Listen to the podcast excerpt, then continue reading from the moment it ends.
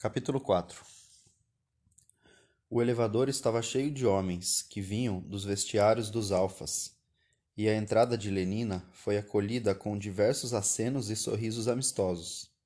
A jovem era muito popular, e numa ou noutra ocasião havia passado a noite com quase todos eles. Eram rapazes amáveis, pensou, enquanto retribuía os cumprimentos, rapazes encantadores. Contudo, teria preferido que as orelhas de George Edsel não fossem tão grandes. Teria ele recebido uma gota a mais de parotiroide no metro 328? E, olhando para Benito Hoover, não pôde deixar de lembrar-se que ele, sem roupa, era realmente demasiado peludo. Virando-se, os olhos um pouco entristecidos pela lembrança dos pelos negros e crespos de Benito, Viu a um canto o pequeno corpo delgado, a fisionomia melancólica de Bernard Marx. Bernard aproximou-se dele. Eu estava à sua procura. Sua voz clara dominava o ruído do elevador em movimento. Os outros voltaram-se, curiosos. Queria lhe falar de nossa projetada visita ao Novo México. Com os cantos dos olhos viu que Benito Hoover abria a boca surpreso. Está admirado porque não vou mendigar o direito de ir com ele outra vez, disse consigo mesma. Depois, em voz alta e mais calorosamente do que nunca. Ficarei simplesmente encantada de acompanhá-lo durante uma semana em julho, acrescentou. De qualquer modo, assim manifestava em público sua infidelidade a Henry Foster. Fanny deveria dar-lhe por satisfeita embora se tratasse de Bernard. Isso. E Lenina dirigiu-lhe seu sorriso mais deliciosamente significativo. Se você ainda me quiser. O rosto pálido de Bernard, Bernard ruborizou-se. Por que será? Perguntou-se ela, espantada e ao mesmo tempo sensibilizada com essa estranha homenagem ao seu poder. Não seria melhor falarmos disso em outro lugar? Ele balbuciou, com ar profundamente embaraçado. Como se eu tivesse dito alguma inconveniência, pensou Lenina. Ele não ficaria mais perturbado se eu tivesse dito uma piada obscena. Se lhe tivesse perguntado quem era sua mãe, ou coisa assim. Quero dizer, com toda essa gente em torno de nós, a confusão embargava-lhe a voz. O riso de Lenina foi franco e completamente inocente. Como você é esquisito, disse, e realmente o achava esquisito. Você me prevenirá pelo menos uma semana antes, não é? Continuou em outro tom. De certo, vamos tomar o foguete azul do Pacífico. Ele parte da torre de Charing não? Ou de Hampstead? Antes que Bernard pudesse responder, o elevador parou. Terraço! gritou uma voz rascante. O ascensorista era um pequeno ser semiesco, que vestia a túnica negra de um semi-aleijão Y-. Terraço! Abriu amplamente as portas. O cálido esplendor do sol, de tarde, o fez estremecer e piscar os olhos. Ah, terraço! repetiu com voz exática. Parecia que acabava de acordar súbita e prazerosamente de um estupor aniquilante. Terraço! Ergueu os olhos, sorrindo, para os rostos de seus passageiros, com uma espécie de adoração de cão que espera um afago. Conversando e rindo, eles saíram para a claridade. O ascensorista seguiu-os com o um olhar. Terraço? Repetiu ainda uma vez. Então, uma campainha soou, e do teto do elevador um alto-falante começou, muito docemente, mas em tom imperioso, a dar ordens. Descer, descer, décimo oitavo andar, descer, descer, décimo oitavo andar, descer, descer. O ascensorista fechou bruscamente as portas, apertou um botão e recaiu de imediato na penumbra sussurrante do elevador. A penumbra de seu próprio estupor habitual.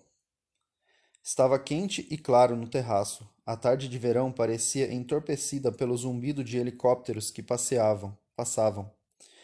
e o zunido mais grave dos aviões foguetes que se arremessavam, invisíveis, através do céu luminoso, oito ou dez quilômetros acima. Era como uma carícia no ar sereno. Bernard Marx respirou fundo, ergueu os olhos para o céu, circunvagou-os pelo horizonte azul e finalmente fixou-os no rosto de Lenina. Que beleza de tarde, não é? Sua voz tremia um pouco. Ela dirigiu-lhe um sorriso que expressava a mais completa simpatia e compreensão. Simplesmente perfeita para o golfe obstáculo, respondeu com arrebatamento. E agora eu tenho de ir, Bernard. Henry fica zangado quando o faço esperar. Avise-me da data a tempo. E, acenando, afastou-se correndo pelo amplo terraço, em direção aos hangares. Bernard ficou parado, contemplando as cintilações cada vez mais distantes das meias brancas, os joelhos bronzeados curvando-se e retesando-se, com vivacidade, outra vez, ainda outra. E os meneios mais suaves daquele short de veludo cotelê bem justo, sob a blusa verde garrafa. Tinha na fisionomia uma expressão de sofrimento. Ela é bonita mesmo, não é? Disse uma voz forte e alegre atrás dele. Bernard estremeceu e voltou a cabeça. O rosto rechonchudo e vermelho de Benito Hoover sorria, radiante, para ele. Radiante de manifesta cordialidade. Benito possuía um bom gênio notório. Dizias que ele poderia atravessar a vida inteira sem tomar um grama de soma. A raiva, os acessos de mau humor que os outros não podiam vencer senão por meio de fugas de esquecimento, jamais o atacavam. A realidade, para Benito, era sempre risonha. E pneumática, também. E quanto? Depois, em outro tom. Me olhe aqui, você está com ar abatido. O que você está precisando é de uma grama de soma. Metendo a mão no bolso direito da calça, Benito tirou um frasco. Com um centímetro cúbico se curam. Me olhe aqui. Bernard repentinamente virara as costas e fugira. Benito, espantado, seguiu-o com o olhar. Que poderá ter essa criatura? perguntou-se e, balançando a cabeça, concluiu que aquela história do álcool que diziam ter sido posto no pseudo-sangue do pobre rapaz provavelmente era verdadeira. Deve ter-lhe afetado o cérebro. Guardou o frasco de soma e, tirando do bolso um pacotinho de chiclete de hormônio sexual, meteu uma pastilha na boca e dirigiu-se lentamente para os hangares, ruminando. Henry Foster mandara tirar seu aparelho de boxe e, quando Lenina chegou, já a esperava instalado na cabina. Quatro minutos de atraso. Foi seu único comentário, enquanto ela subia e se sentava ao seu lado. Pôs o motor em marcha e acionou as hélices do helicóptero. O aparelho ergueu-se verticalmente no ar. Henry acelerou. O ruído da hélice tornou-se mais agudo, passando do zumbido de um zangão ao de uma vespa do de uma vespa ao de um mosquito. Os instrumentos marcavam uma subida de quase dois quilômetros por minuto. Londres diminuía sob eles. As enormes construções, encimadas por terraços planos como mesas, ao fim de alguns segundos não eram mais do que um canteiro de cogumelos geométricos, brotando em meio ao verde dos parques e jardins. Entre eles, na ponta de uma haste delgada, um criptógamo mais alto, mais esguio, a torre de Charing levantava para o céu um disco de concreto reluzente. Semelhantes a vagos bustos de atletas lendários, nuvens enormes e densas flutuavam preguiçosamente no firmamento azul acima de suas cabeças. De uma delas caiu de repente um pequeno inseto escarlate, zumbindo durante a queda. É um foguete vermelho que chega de Nova York neste momento, disse Henry, olhando o seu relógio. Acrescentou: sete minutos de atraso, e balançou a cabeça. Esses serviços do Atlântico são de uma impontualidade verdadeiramente escandalosa. Tirou o pé do acelerador. O ronco das hélices acima deles caiu uma oitava e meia, repassando em sentido inverso, de zumbido de vespa ao de zangão ao da, ao da Mangangava, ao do Besouro, ao da Carocha. A velocidade ascensional do aparelho diminuiu. Um instante depois, estavam suspensos e imóveis no espaço. Henry empurrou uma alavanca. Houve um estalido. Lentamente, a princípio, depois cada vez mais rápido, até não ser mais que uma névoa circular diante deles, a hélice propulsora começou a girar. O vento da velocidade horizontal sibilava cada vez mais agudamente nas varas de aço. Henry tinha o olhar fixo no contador de giros. Quando a agulha indicou mil e duzentos, ele desembreou as hélices do helicóptero. O aparelho tinha então bastante impulso horizontal para poder voar. Lenina olhou pela janela do assoalho entre seus pés. Sobrevoavam a zona de seis quilômetros, reservada para parques, que separava Londres Central de seu primeiro cinturão de subúrbios satélites. A área verde formigava de vida em perspectiva reduzida, como uma miniatura. Florestas de torres de baletela, balatela centrífuga luziam entre o arvoredo. Perto de Shepherd Bush, duas mil duplas mistas de beta- jogavam tênis sobre superfícies de Riemann.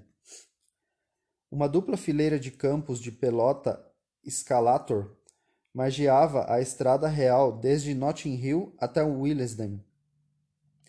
No estádio de Ealing realizava-se um festival de ginástica e canto para deltas. Que cor horrível, o caque, observou Lenina, expressando os preconceitos hipnopédicos de sua casta. Os edifícios do estúdio de cinema sensível de Hons Hounslow cobriam sete hectares e meio.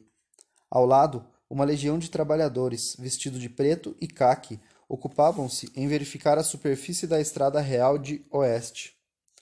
Abria-se o orifício de escoamento de um dos enormes cadinhos móveis no momento em que voavam sobre ele.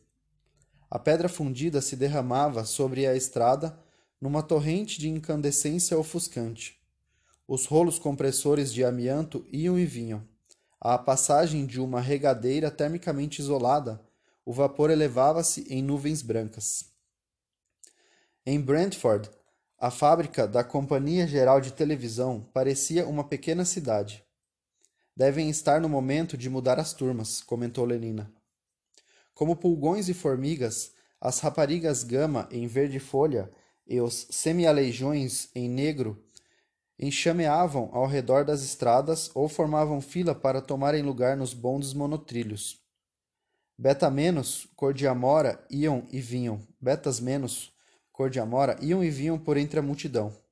O terraço do edifício principal fervilhava com a chegada e partida dos helicópteros. Palavra de honra, disse Lenina. Estou contente de não ser um gama. Dez minutos depois, estavam em Stoke Poges e tinham começado sua primeira volta de golfe obstáculo. Com os olhos quase sempre baixos e desviando-os imediata e furtivamente quando, por acaso, os pousavam em algum de seus semelhantes, Bernard atravessou o terraço às pressas. Dava a impressão de ser um homem perseguido, mas perseguido por inimigos que não queria ver, temeroso de que lhe parecessem ainda mais hostis do que imaginara, e de que lhes fizessem, em decorrência disso, experimentar uma sensação de maior culpa e solidão ainda mais irremediável. Aquele maldito Benito Hoover. Entretanto, o rapaz procedera com boa intenção, o que, de certo modo, era ainda pior. Os bem-intencionados comportavam-se da mesma forma que os mal-intencionados. A própria Lenina o fazia sofrer. Lembrou-se das semanas de indecisão tímida, no curso das quais ele a contemplara e desejara, sem esperança de algum dia ter coragem para convidá-la. Ousaria enfrentar o risco de ser humilhado por uma recusa desdenhosa? Mas, se ela dissesse sim, que êxtase! Pois bem, agora ela o dissera, e apesar disso, ele continuava a sentir-se desconsolado. Desconsolado porque ela dissera que estava uma tarde perfeita para o golfe obstáculo, porque fora correndo juntar-se a Henry Foster, porque o achara esquisito ao não querer falar em público de seus assuntos mais íntimos. Desconsolado, em suma, porque ela se portara como deveria toda moça inglesa sadia e virtuosa, e não de uma outra forma anormal e extraordinária. Abriu a porta de seu boxe e ordenou a dois empregados delta menos desocupados que empurrassem o aparelho para o terraço. O serviço dos hangares era feito por um só grupo, Bokanovski, e aqueles homens eram gênios, identicamente pequenos, negros e horrorosos. Bernard dava suas ordens no tom brusco, um pouco arrogante e até ofensivo, de quem não está muito certo de sua superioridade. Ter de tratar com representantes de castas inferiores constituía sempre, para Bernard, uma experiência penosa. Porque, fosse qual fosse a causa, e era bem possível que os rumores a respeito do álcool em seu pseudo-sangue tivessem fundamento, pois apesar de tudo, acidentes como esse acontecem, o físico de Bernard não era muito melhor que o de um gama típico. Ele era oito centímetros menor do que a estatura normal dos alfas, e era proporcionalmente delgado. O canto com os membros das o contato com os membros das castas inferiores lembrava-lhe sempre dolorosamente essa insuficiência física. Eu sou eu, e bem quisera não o ser. O sentimento do eu era nele intenso e aflitivo. Cada vez que o tinha de encarar, que tinha de encarar um delta horizontalmente e não de cima para baixo, sentia-se humilhado. Aquela criatura o trataria com o respeito devido à sua casta? Essa pergunta o atormentava, e não sem razão, porque os gamas, os deltas e os ys haviam sido, até certo ponto, condicionados de forma a associarem a massa corporal com a superioridade social. Na verdade, um leve preconceito hipnopédico em relação à estatura era universal. Daí o riso das mulheres a quem ele fazia propostas as peças que lhe pregavam os homens de sua classe.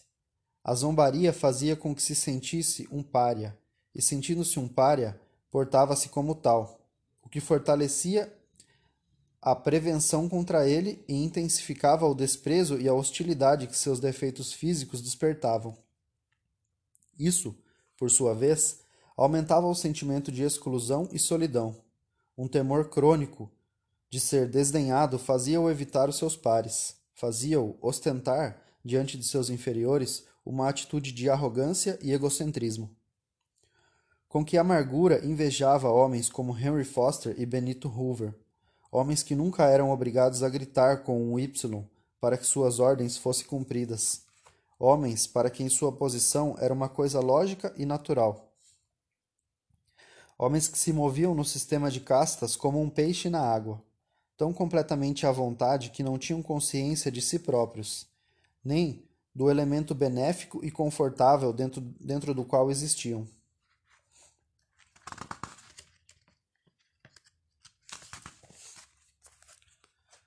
Com lentidão e má vontade, segundo lhe pareceu, os empregados gêmeos levaram seu aparelho até o terraço.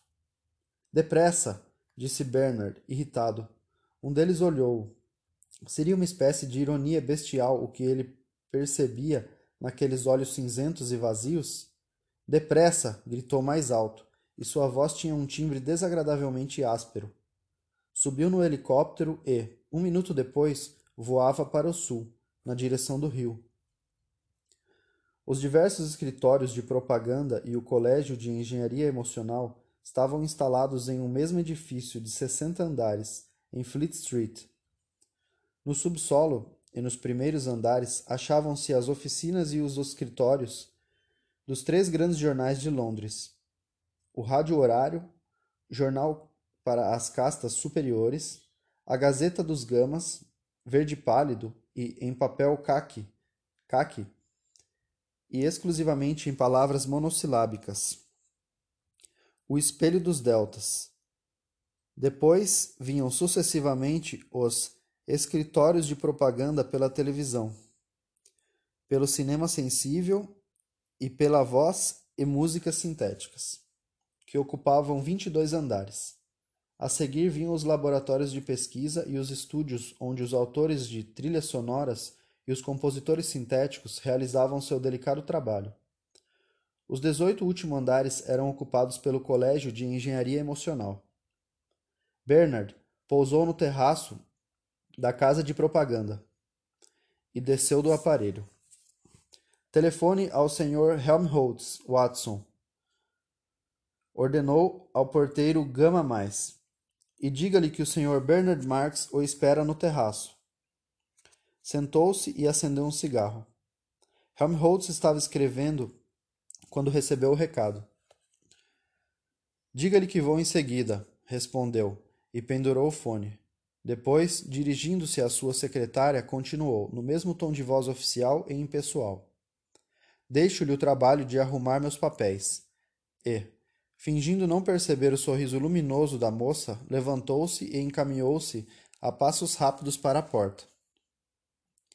Era um homem de poderosa compleição, peito amplo, ombros largos, maciço e, no entanto, de movimentos vivos, elástico e ágil. O pilar redondo e sólido do pescoço sustentava uma cabeça admiravelmente bem formada.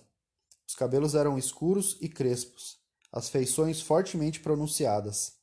O seu modo vigoroso e enfático era belo, e tinha o ar, como a sua secretária não se cansava de repetir, de um alfa mais, até o último centímetro. Por profissão, era professor do Colégio de Engenharia Emocional, seção de redação, e, no intervalo de suas atividades educativas, trabalhava como engenheiro em emoção. Escrevia regularmente para o rádio horário, compunha cenários para filmes sensíveis e tinha o dom de criar slogans e versinhos hipnopédicos. Competente. Tal era o veredito dos chefes a seu respeito. Talvez, e sacudiam a cabeça, baixando significativamente a voz, um pouco competente demais. Sim, um pouco competente demais, eles tinham razão. Um excesso mental produzira em Helmholtz Watson efeitos muito parecidos com os que, em Bernard Marx, resultavam de um defeito físico. A insuficiência óssea e muscular tinha isolado Bernard de seus semelhantes, e o sentimento de ser um indivíduo à parte era considerado, segundo os padrões correntes, um excesso mental o qual, por sua vez, provocava um afastamento mais acentuado. A Helmholtz, o que dava tão penosa consciência de si mesmo e de estar totalmente só, era um excesso de capacidade. O que esses dois homens tinham em comum era a consciência de serem individualidades. Mas, enquanto Bernard, o fisicamente deficiente, sofrera toda a sua vida pela consciência de ser um indivíduo à parte, só recentemente Helmholtz Watson, tendo descoberto seu excesso mental, compreendera também o que o diferenciava das pessoas que o cercavam. Esse campeão de pelota escalator, esse amante infatigável, dizia-se que possuía 640 mulheres, possuíra 640 mulheres em menos de quatro anos. Esse admirável homem de comitês, eminentemente sociável, percebera de súbito que o esporte, as mulheres e as atividades comunais não eram, no que lhe dizia respeito, senão coisas de secundária importância. Na realidade, interessava-se por outra coisa. Mas pelo quê? Pelo quê? Esse era o problema que Bernard viera discutir com ele. Ou melhor, já que era sempre Helmholtz quem falava, viera ouvir, mais uma vez, seu amigo discutir. Três encantadoras jovens da seção de propaganda pela voz sintética abordaram Helmholtz ao sair do elevador. Oh, Helmholtz querido, venha fazer conosco uma ceia campestre nos prados de Exmoor. Agarravam-se a ele, suplicantes. Helmholtz balançou a cabeça e desvencilhou-se, abrindo caminho entre elas. Não, não. Não vamos convidar nenhum outro homem. Ele, porém, permaneceu inabalável, apesar da tentadora promessa. Não, repetiu, estou ocupado, e prosseguiu resolutamente sua marcha. As jovens deixaram-se arrastar atrás dele. E somente quando subiu ao helicóptero de Bernard e fechou a porta, elas abandonaram a perseguição. Essas mulheres, disse, enquanto o aparelho se elevava no ar. Essas mulheres. Balançou a cabeça e franziu a sobrancelha. São de apavorar. Bernard concordou hipocritamente, pois, no íntimo, gostaria de poder atrair tantas jovens, e com a mesma facilidade que Helmholtz. Seguiu uma súbita e urgente necessidade de se gabar. Sentiu. Vou levar Lenina Crown comigo ao Novo México, disse, no tom mais despreocupado que lhe foi possível. Ah, sim? replicou Helmholtz com a mais completa indiferença, e depois de uma pequena pausa. Faz uma ou duas semanas que larguei todos os meus comitês e todas as minhas mulheres. Você não pode imaginar a celeuma que andaram fazendo no colégio. Seja como for, valeu a pena, creio. Os efeitos. Hesitou pois são estranhos, muito estranhos. Uma insuficiência física podia produzir uma espécie de excesso mental. Ao que parece, o processo era reversível. O excesso mental podia, por sua vez, produzir a cegueira e a surdez da solidão deliberadamente procurada, a impotência artificial do ascetismo. O restante da pequena viagem aérea efetuou-se em silêncio. Assim que chegaram e se recostaram confortavelmente nos sofás pneumáticos do quarto de Bernard, Helmholtz voltou à carga. Falando muito lentamente, perguntou: Você nunca teve a sensação de ter em si alguma coisa que, para se exteriorizar, espera somente que você lhe dê a chance? Uma espécie de força excedente que você não esteja utilizando? assim como aquela água toda que se precipita da cachoeira em vez de passar pelas turbinas? Dirigiu a Bernard um olhar interrogativo. Você se refere às emoções que poderia experimentar se as coisas fossem diferentes?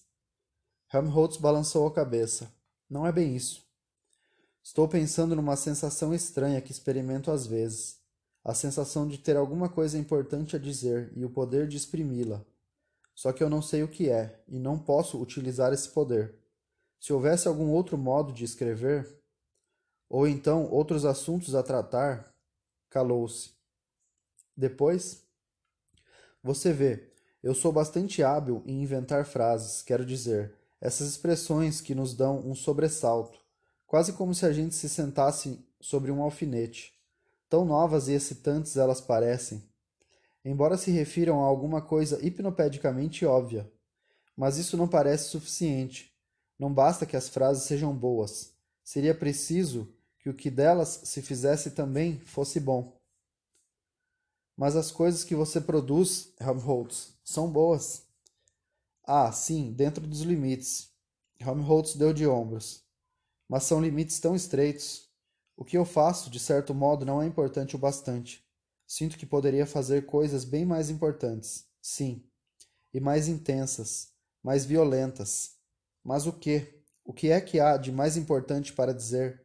E como é possível dizer algo violento sobre assuntos do gênero que se é forçado a tratar? As palavras podem ser como os raios X. Se as usarmos adequadamente, penetram em tudo, a gente lê e é trespassado. Essa é uma das coisas que eu procuro ensinar nos, aos meus alunos. Como escrever de modo penetrante. Mas de que diabo serve uma pessoa ser trespassada por um artigo sobre, sobre cantos comunitários ou sobre o último aperfeiçoamento dos órgãos aromáticos? Além disso, será possível fazer com que as palavras sejam verdadeiramente penetrantes? Quero dizer, como os raios-x mais diretos quando se trata de assuntos desse gênero? Pode-se dizer alguma coisa a respeito de nada? E a isso, afinal, que se reduz a questão. Eu tento, eu me esforço. Psiu, fez subitamente Bernard, levantando um dedo. Os dois apuraram os ouvidos. Creio que há alguém atrás da porta, sussurrou. Helmholtz levantou-se, atravessou o cômodo nas pontas dos pés e, num movimento rápido, abriu a porta. Não havia ninguém, naturalmente. Desculpe-me, disse Bernard, desconcertado. Devo andar com os nervos um pouco excitados. Quando as pessoas desconfiam de nós, acabamos também por desconfiar delas. Passou a mão pelos olhos. Suspirou. Sua voz tornou-se lamentosa. Estava justificando-se. Se você soubesse o que tenho suportado nesses últimos tempos.